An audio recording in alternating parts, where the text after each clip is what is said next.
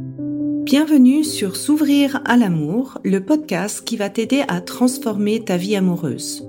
Je suis Sandy Kaufman, coach de vie certifié.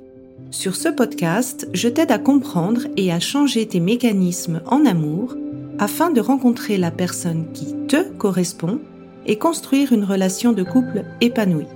Tu y trouveras des réflexions, des exercices concrets tirés de mon activité de coach et de l'approche psycho-corporelle que je pratique, ainsi que des conversations inspirantes avec des experts ou des personnes comme toi et moi qui t'expliqueront leur chemin personnel pour s'ouvrir à l'amour.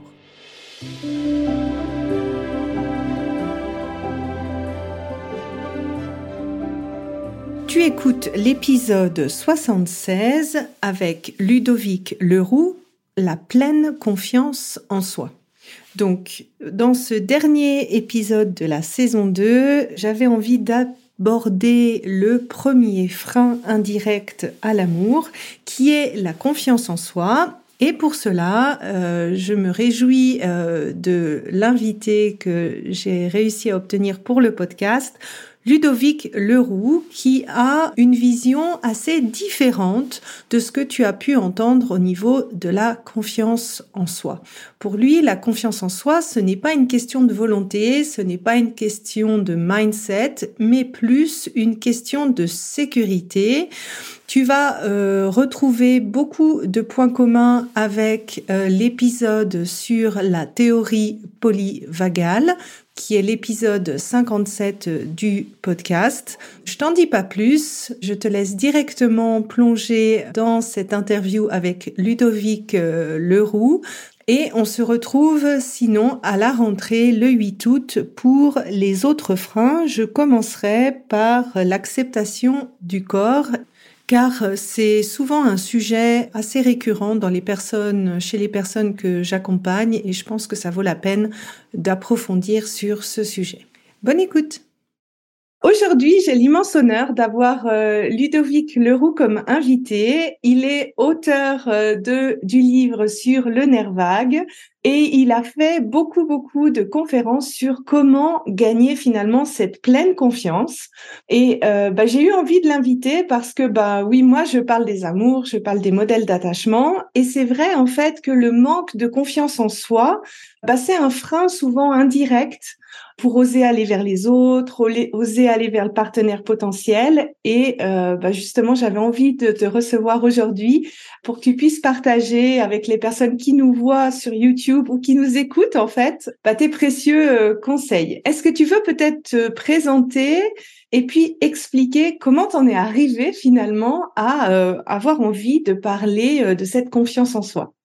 Bah, tout ce que tu dis, en fait, c'est mon, mon passé, hein, c'est de, de de pas oser aller vers les gens. Euh, je pense que j'ai raté beaucoup de relations amoureuses à cause de ça, hein, justement, euh, alors que tous les indicateurs faisaient que euh, c'était ok, mais euh, comme j'étais très timide, je manquais de confiance, et pourtant je sentais au fond de moi qu'il y avait quelque chose d'autre. Je voulais pas que ça soit comme ça. Je voulais pas que ma vie soit comme ça et que finalement, c'est comme si j'avais l'impression d'être puni. Tu sais.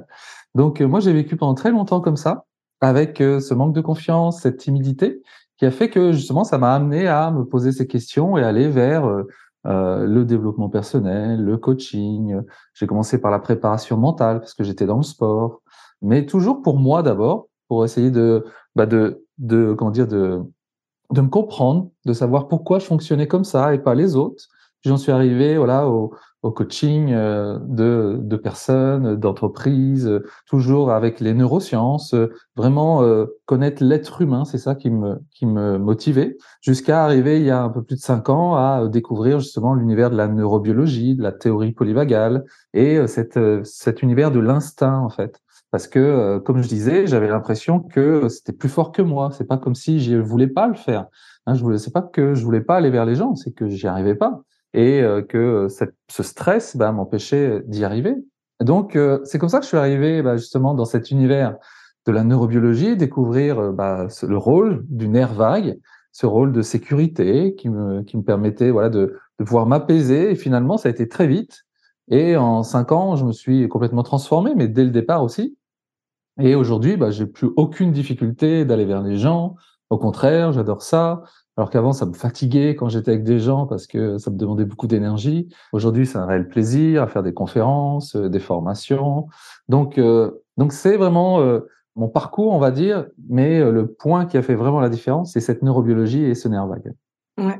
Ben, tu, tu m'as rappelé en fait euh, un moment personnel. Moi, mon, mon, premier petit ami, pendant une année en fait, j'essayais d'aller vers lui, mais j'étais pas sûre euh, du résultat. Et c'est vrai que ce sentiment en fait, euh, c'était plus fort que moi en fait. Je, je me sentais vraiment bloquée. Et c'est vrai que c'était pas une question d'un manque de volonté, au contraire.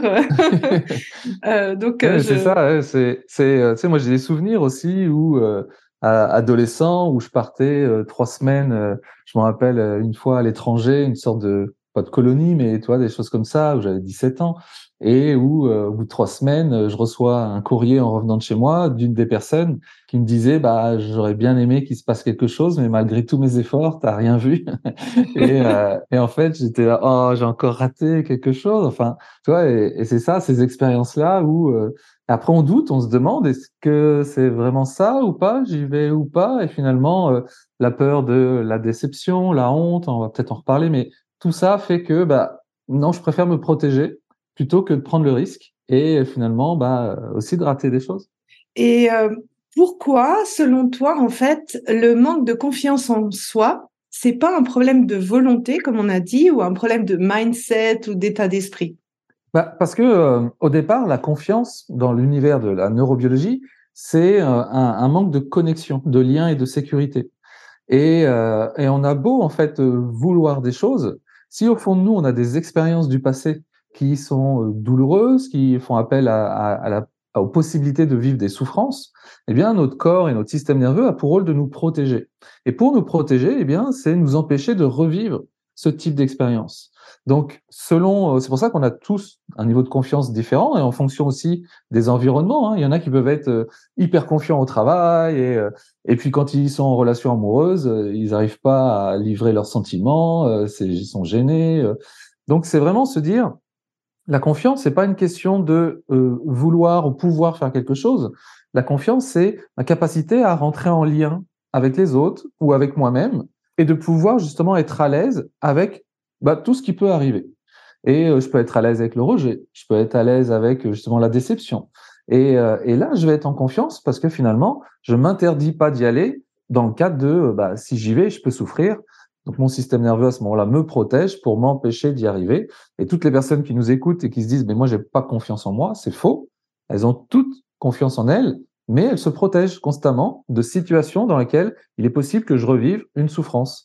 Et là, je vais pas y aller. Et là, je vais l'interpréter comme j'ai pas confiance en moi.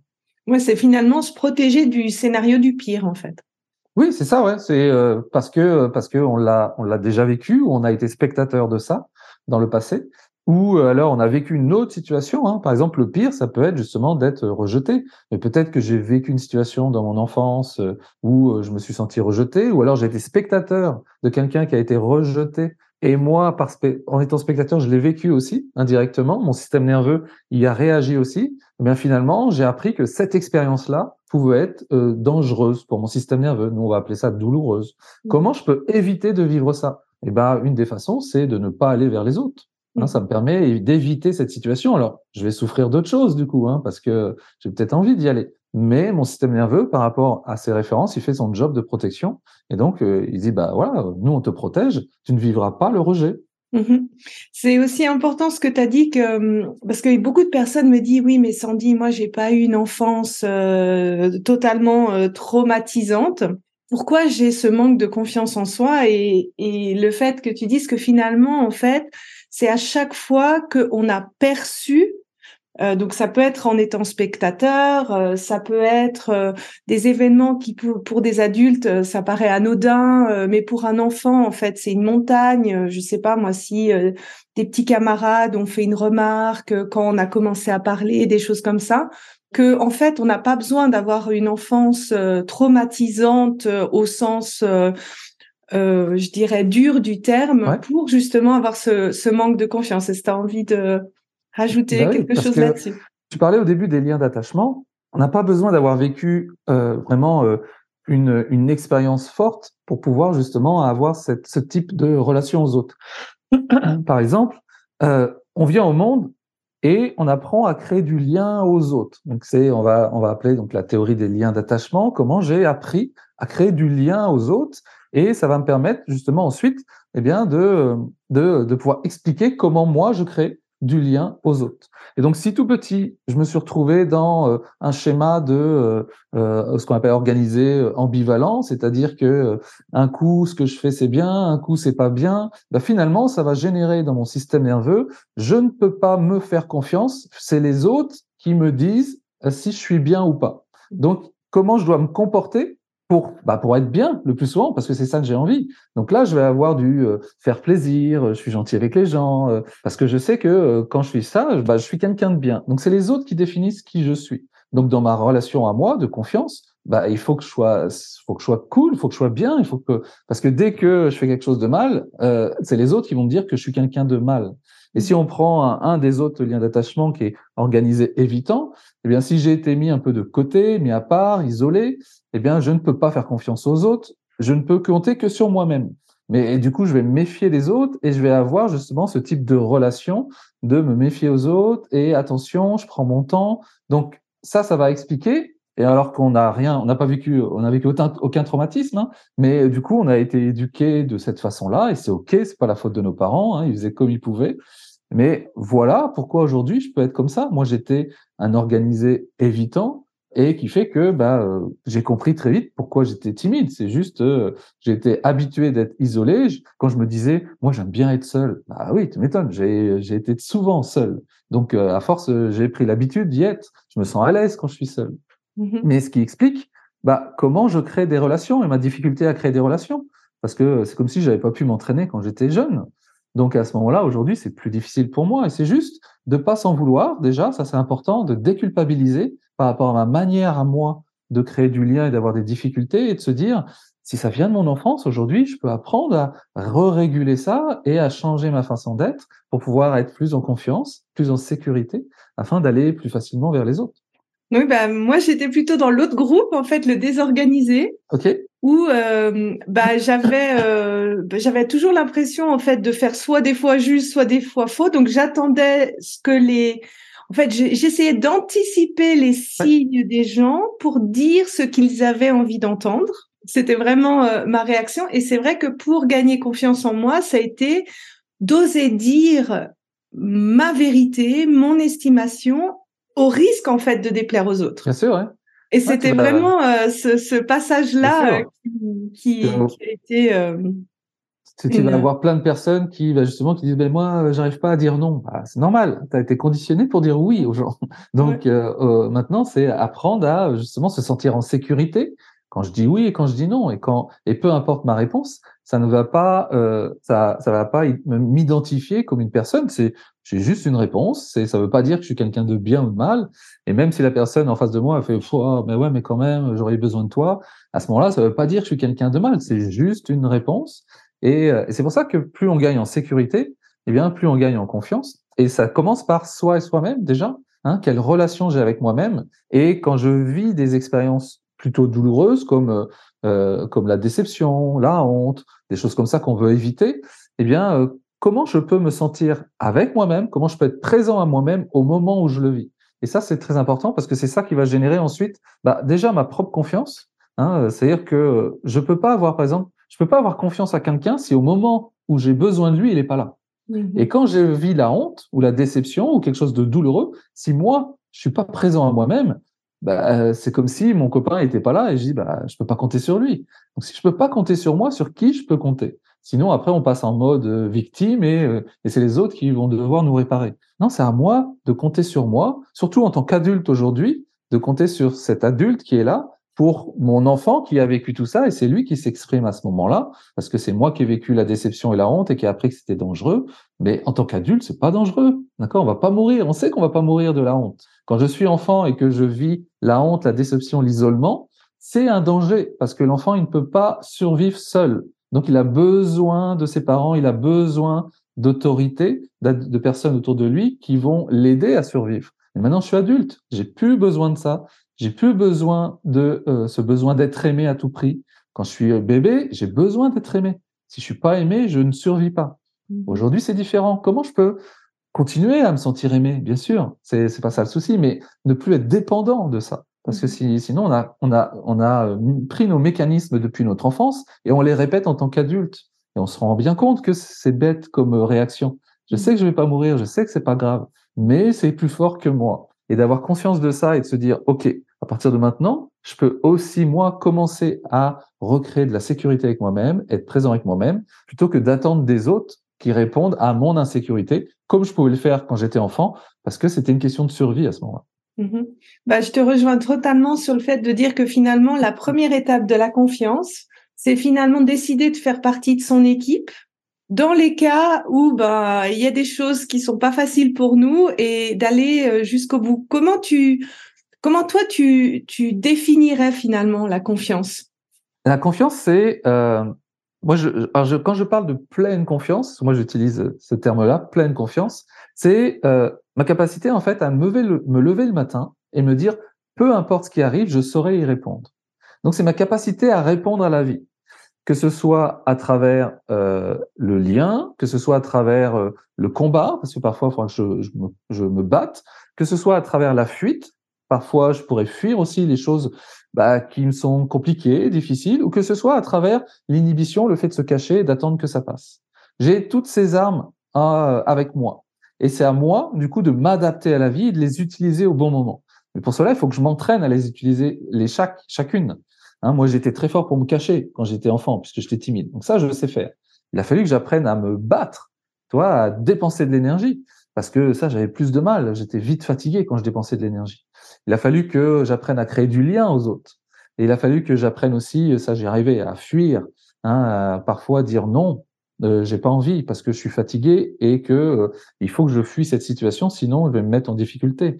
Et donc, se lever le matin en disant, peu importe ce qui se passe dans la vie, je saurai y répondre. Pour moi, c'est ça la pleine confiance.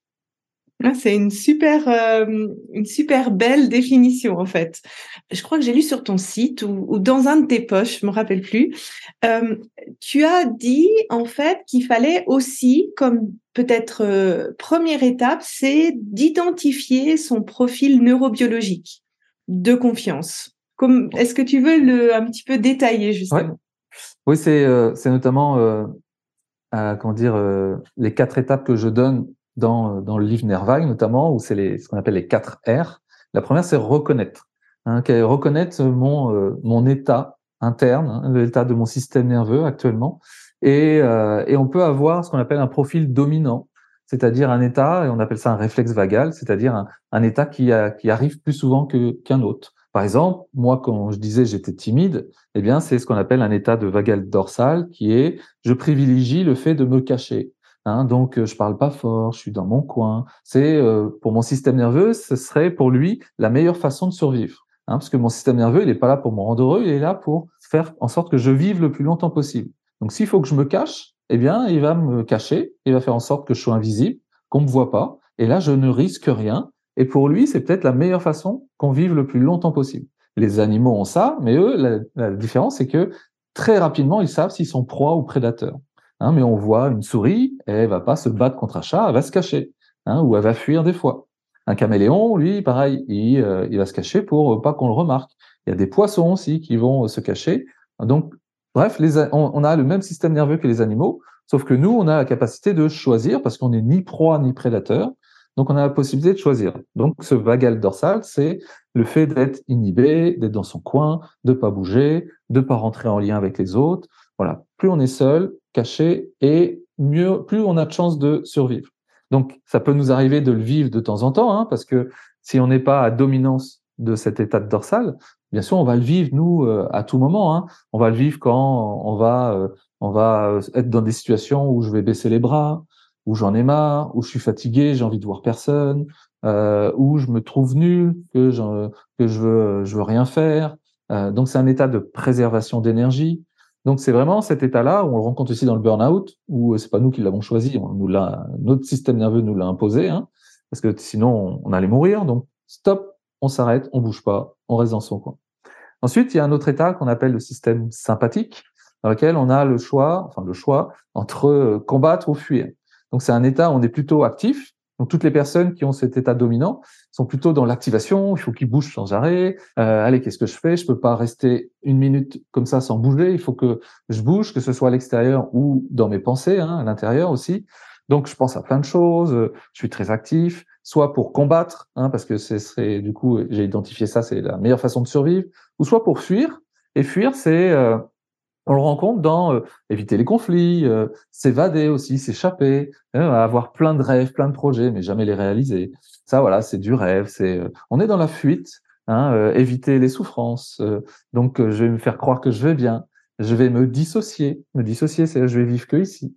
Je j'ai plus trop de sensations dans mon corps, mais tant mieux. Comme ça, je ressens pas les douleurs dans mon corps. Et quand je parle de douleurs, c'est des souffrances, oui, qui sont liées à mon passé, des choses que je porte. Hein, donc là, j'ai l'impression que je tout simplement des émotions aussi euh, qui oui, sont bien sûr. Ouais. Oui, voilà, hein, il y a, je sais pas, une tristesse qui arrive.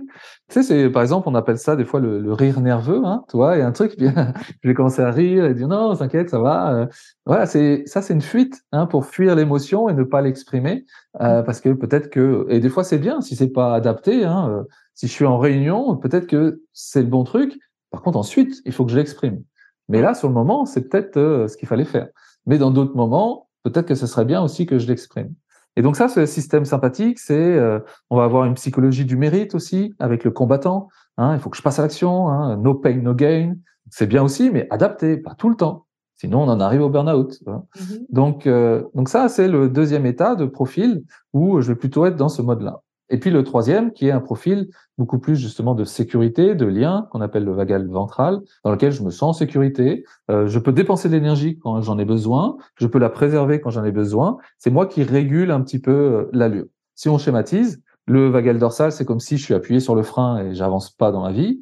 Le sympathique, je suis que sur l'accélérateur, mais il faut que je fasse gaffe parce que moins de virages, donc je prends pas de risque non plus. Hein. Je veux pas me mettre des difficultés, il faut que ça soit en ligne droite.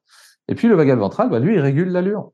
Donc, euh, quand on regarde ces profils, le but, c'est d'être capable d'aller dans les trois et de les choisir pour ce qu'on appelle, euh, ce qu'on appelle avoir une bonne flexibilité vagale, pour mhm. pouvoir justement euh, choisir ce qui est le plus adapté sur le moment. Et c'est pour ça que j'en viens à la, à la définition de la pleine confiance que je disais. Peu importe ce qui arrive, je saurai y répondre, que ce soit en me cachant, en fuyant, en attaquant, ou juste en étant en lien et en, en profitant du moment. Donc c'est vraiment les différents profils que que l'on a et qui se développent inconsciemment hein, euh, depuis notre enfance. Et, euh, et peut-être que certains ils vont en choisir sans inconsciemment plutôt un que l'autre. Donc on va avoir des gens timides, on va avoir des gens caractériels, hein, on va avoir des gens euh, manipulateurs qui fuient tout le temps. et puis on va avoir des personnes qui se retrouvent dans deux ou trois. On appelle ça des boucles. De temps en temps, je vais être dans l'un puis dans l'autre. Donc le but, ouais, c'est d'en avoir conscience pour pouvoir ensuite non pas les subir, mais les choisir, parce que c'est des bons états quand ils sont adaptés. Donc, dans, dans ta première étape, le premier R, reconnaître, oui. ça serait finalement un peu une notion d'éducation, d'arriver à comprendre quand je suis dans l'état euh, vagal dorsal, euh, sympathique ou euh, vagal ventral. C'est ça la première étape? Et, et le, le, deuxième R, ça serait quoi? Le deuxième R, c'est respecter. Hein, parce que donc dans la première étape, on peut se servir justement de nos émotions, nos pensées. Ce sont des indicateurs de ce que je suis en train de vivre à l'intérieur de moi. Comme je disais, si je dis je suis nul, je suis en vagal dorsal. C'est pas que je suis nul, je suis juste en vagal dorsal. C'est normal de penser ça quand je suis dans cet état-là. Hein, si j'ai une vision du monde que la vie c'est dur, il faut se battre, je suis en sympathique. Ça, ça veut pas dire que je suis comme ça, c'est dans cet état-là, c'est normal de penser ça. Et si je me dis que la vie est belle, c'est génial, j'adore ce que je fais, je suis en vagal ventral, parce qu'à ce moment-là, eh bien, ça traduit mon état. Donc ça, c'est pour nous aider justement à reconnaître. Le deuxième R, c'est respecter. Respecter pourquoi? Parce que même si c'est inadapté, eh bien, c'est euh, c'est la manière qu'a mon système nerveux de, se, de me protéger. Et comment je peux respecter le fait que mon système nerveux veuille me protéger, même si c'est pas ce que j'ai envie? Hein, je veux aller vers quelqu'un, mais mon vagal dorsal m'inhibe et je suis figé, j'y arrive pas. Ou la personne me parle, hein, ça, moi ça m'est arrivé plein de fois, hein, la personne me parle et moi je dis hm, ah, d'accord, oui. Ah bah oui, oui, moi aussi, oui, oui. Tu vois, je sais pas quoi dire, je sais pas quoi dire, je sais pas quoi faire. Euh, j'ai l'impression que si je dis quelque chose, c'est maladroit. Et d'ailleurs, je le fais. Ah, et ben voilà, ça l'est. La honte. Donc la honte fait partie du dorsal. Donc, est-ce que je peux respecter le fait que là, je suis en train de me protéger parce que j'ai très peur justement de, de paraître bête, j'ai très peur de me faire rejeter, j'ai Donc, mon état a une fonction qui est liée à sur quelque chose du passé dont j'ai pas conscience. Et est-ce que je peux respecter ça, le fait que je suis en train de me protéger et c'est ok? Et pas me juger, pas euh, toi me culpabiliser, de dire ah j'aurais pas dû faire ci, j'aurais pas dû faire ça. Dans cet état, je pouvais pas faire autrement. D'accord? Donc euh, c'est ça, c'est le passage déculpabilisant. Ça veut pas dire que je vais pas dire ah bah c'est pas de ma faute, euh, hein, euh, notamment si j'ai attaqué la personne, je vais pas dire ah bah moi Ludo il m'a dit que c'est mon sympathique agressif donc j'y peux rien, hein, moi je respecte. non non, comment j'aurais pu faire autrement après? D'accord, je vais m'entraîner à utiliser nos autres états. Mais là, c'est le, le en fait, sans se juger, en étant euh, plus dans ok, oui, c'est ok d'être comme ça, il n'y a pas de. de ouais, c'est ça. On est, on a, on a tous ces états-là. Tu sais, il y a euh, des fois, euh, quand on s'engueule avec quelqu'un et qu'on dit, je suis désolé, c'est pas ce que je voulais dire. C'est faux. Dans mon état de sympathique agressif, c'est ce que je voulais dire. Lui, c'est ce qu'il dit, lui. lui, c'est t'es con, tu me fais chier.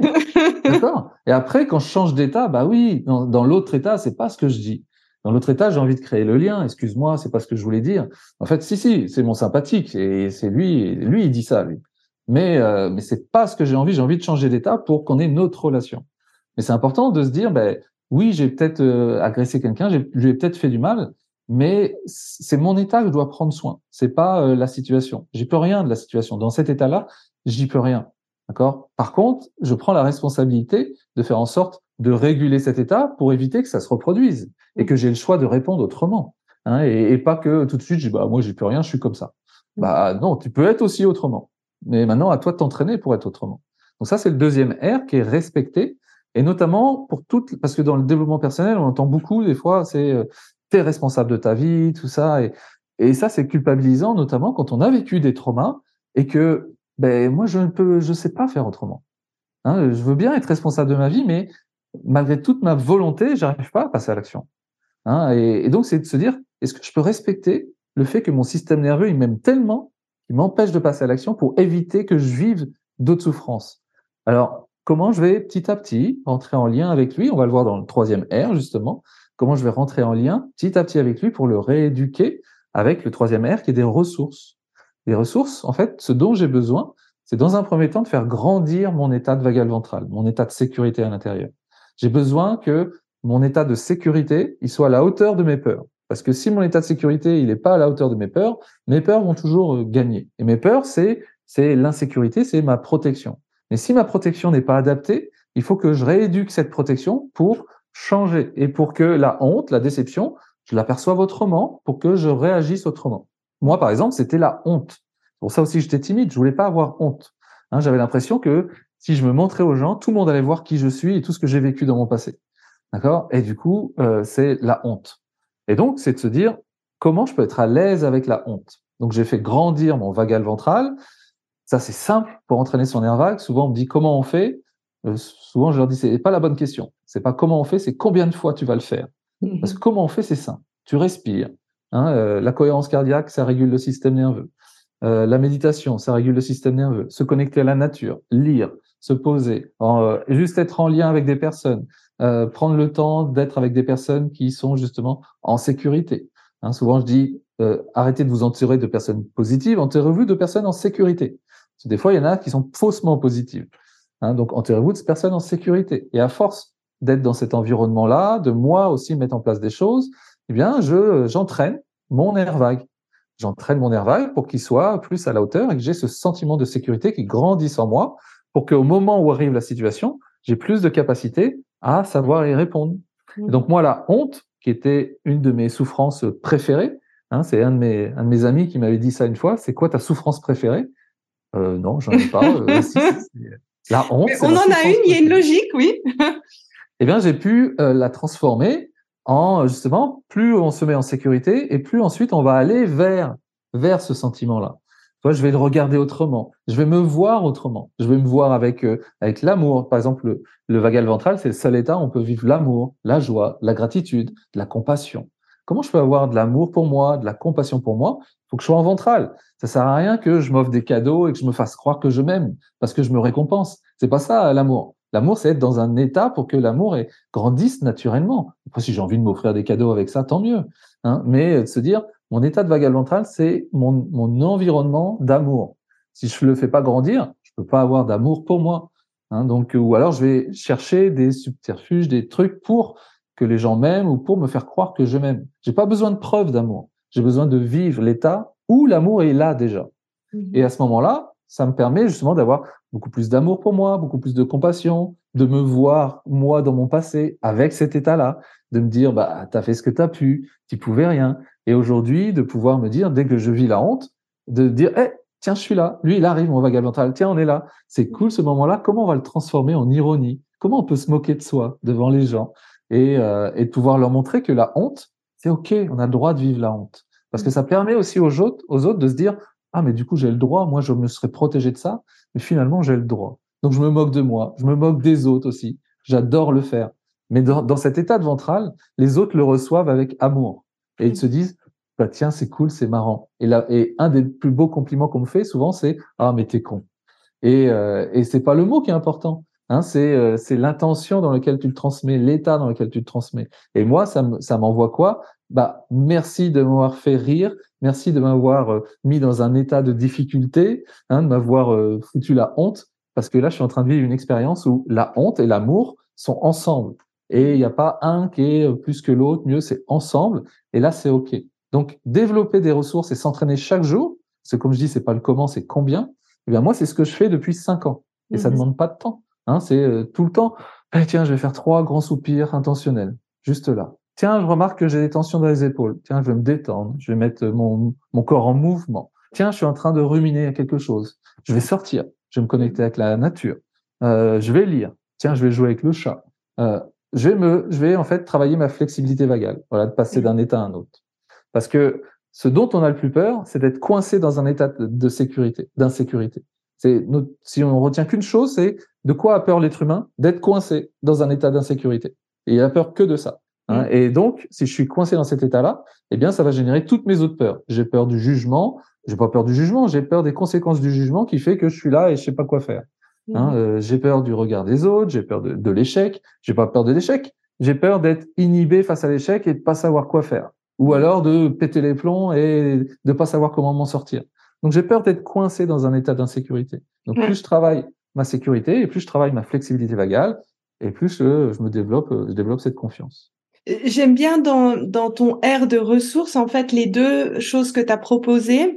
Euh, J'illustre souvent ça en fait euh, par euh, une baignoire, moi j'appelle ça la baignoire émotionnelle, où tu dis ben d'abord travailler sur euh, son niveau de baignoire, donc son niveau de sécurité, pour justement être capable le jour où il y a des, des ben, la vie c'est l'imprévu, la vie il n'y a pas toujours n'est pas toujours des, dans des situations de bisounours qui arrivent pour avoir suffisamment cette marge de sécurité ou ce stock additionnel de sécurité qui nous permet à faire face. Et puis cette deuxième phase en fait que tu as dit où euh, c'est finalement de progressivement aussi exposer s'exposer à d'autres euh, des situations un petit peu plus stressantes pour nous et arriver en fait à euh, expérimenter que finalement bah il y a un retour à la normale, c'est OK et c'est bon et c'est finalement en fait c'est de, de, de s'accompagner avec euh, régularité et amour dans ce processus, en fait. Est-ce que je...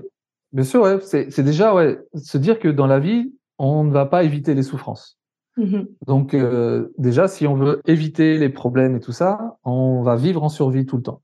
Mmh Donc euh, moi je prends souvent l'exemple d'une j'ai une histoire comme ça où il y a une rivière qui s'appelle la vie et euh, on voit les comportements des gens et, et on a souvent l'impression qu'on va se noyer dans cette rivière alors qu'il y a plusieurs endroits on a pied. Et souvent ce que je dis c'est pas qu'on va qu'on va se noyer c'est juste qu'on perd pied hein, à certains moments et c'est ok on a le droit hein, mais par contre de se dire est-ce que j'ai la possibilité si je connais bien cette rivière si je connais bien la vie de pouvoir à certains moments retrouver pied et continuer mon chemin? Et je vais perdre pied tout le temps, c'est ok, hein, parce que bah euh, je sais pas, euh, je vais prendre ma voiture et puis je vais avoir un accrochage euh, et je peux pas l'éviter. Maintenant, si si je veux éviter tous les problèmes, bah je vais éviter de vivre en fait, parce que je vais me maintenir en survie. Et donc ensuite, les petites choses justement qui me font peur, est-ce que je peux justement m'y confronter de temps en temps? Hein, et, et, de pouvoir justement euh, élargir. Tu des fois, on parle de zone de confort et de zone de connaissance ou de zone de sécurité. Bah, le but, c'est pas forcément d'en sortir, c'est est-ce que je peux l'élargir pour justement, parce qu'il y a plein de choses où je suis en insécurité. et même des choses où je peux avoir l'impression que que normalement j'y étais pas. Mais si j'ai moins d'énergie, par exemple rien que ça, hein, si je suis fatigué, c'est clair que je vais être plus en insécurité, même par rapport à des choses dans lesquelles où normalement je suis en sécurité, parce que j'ai moins d'énergie pour répondre. On le sait, hein, par exemple, il suffit de prendre la patience avec avec les enfants. Bah, il suffit que je sois fatigué, euh, le moindre chose, ça va m'énerver, ça va me mettre en insécurité, mais parce que j'ai pas l'énergie pour. Par contre, si je viens d'avoir une super nouvelle, si mon enfant il renverse un verre, wow, c'est pas très grave, on va ramasser. J'ai pas la même réaction. Donc c'est vraiment se dire euh, comment je peux être très euh, comment dire, très au clair avec ce que je suis en train de vivre à l'intérieur de moi. Et quand je suis justement dans ce vagal ventral, quand je suis en énergie, quand je me sens bien, ben c'est le meilleur moment pour aller à la rencontre de ces peurs, à la rencontre justement de, de ce qui nous fait peur dans la vie, parce que euh, souvent on, on le fait pas. Hein, c'est quand on va bien, on évite d'aller vers euh, ce qui euh, nous fait peur. Alors que c'est le meilleur moment pour y aller, parce que c'est le meilleur moment pour aller vers le quatrième R, qui est revisiter et recréer. Hein, on, a tous ces moments-là où on a, on s'est dit, je sais pas, on a vécu quelque chose il y a cinq ans, il y a dix ans, et aujourd'hui on se dit, ah mais qu'est-ce que j'ai été bête de faire ça, j'aurais pu faire ci. On relativise en fait. Hein eh bien, on a tous cette capacité-là de voir les choses autrement en étant dans cet état de vagal ventral. Donc, quand j'ai augmenté mes ressources et que je me sens petit à petit bien dans ma vie, c'est le meilleur moment pour aller voir ce qui allait pas bien. Hein, plutôt que de se dire non, non, j'en profite. Souvent, on fait ça. Hein, je profite que je vais bien. Euh, ben non, profite que tu ailles bien pour aller visiter ton passé, pour aller justement peut-être aller reconnecter avec une personne que tu aimerais euh, euh, avoir dans ta vie, pour oser aller voir quelqu'un, pour c'est le meilleur moment pour justement reconditionner son système nerveux et qu'ils se disent ah putain mais je crois que c'était dangereux ça. En fait ça l'est pas. Mhm. oui quand on est dans cet état ça l'est pas. Et finalement bien on fait diminuer la peur et en faisant augmenter la sécurité en faisant diminuer les peurs à chaque fois comme ça eh bien je me retrouve avec euh, une capacité à répondre à la vie hein, parce que ouais moi j'ai peur moi je suis hyper anxieux. J'ai peur de plein de choses.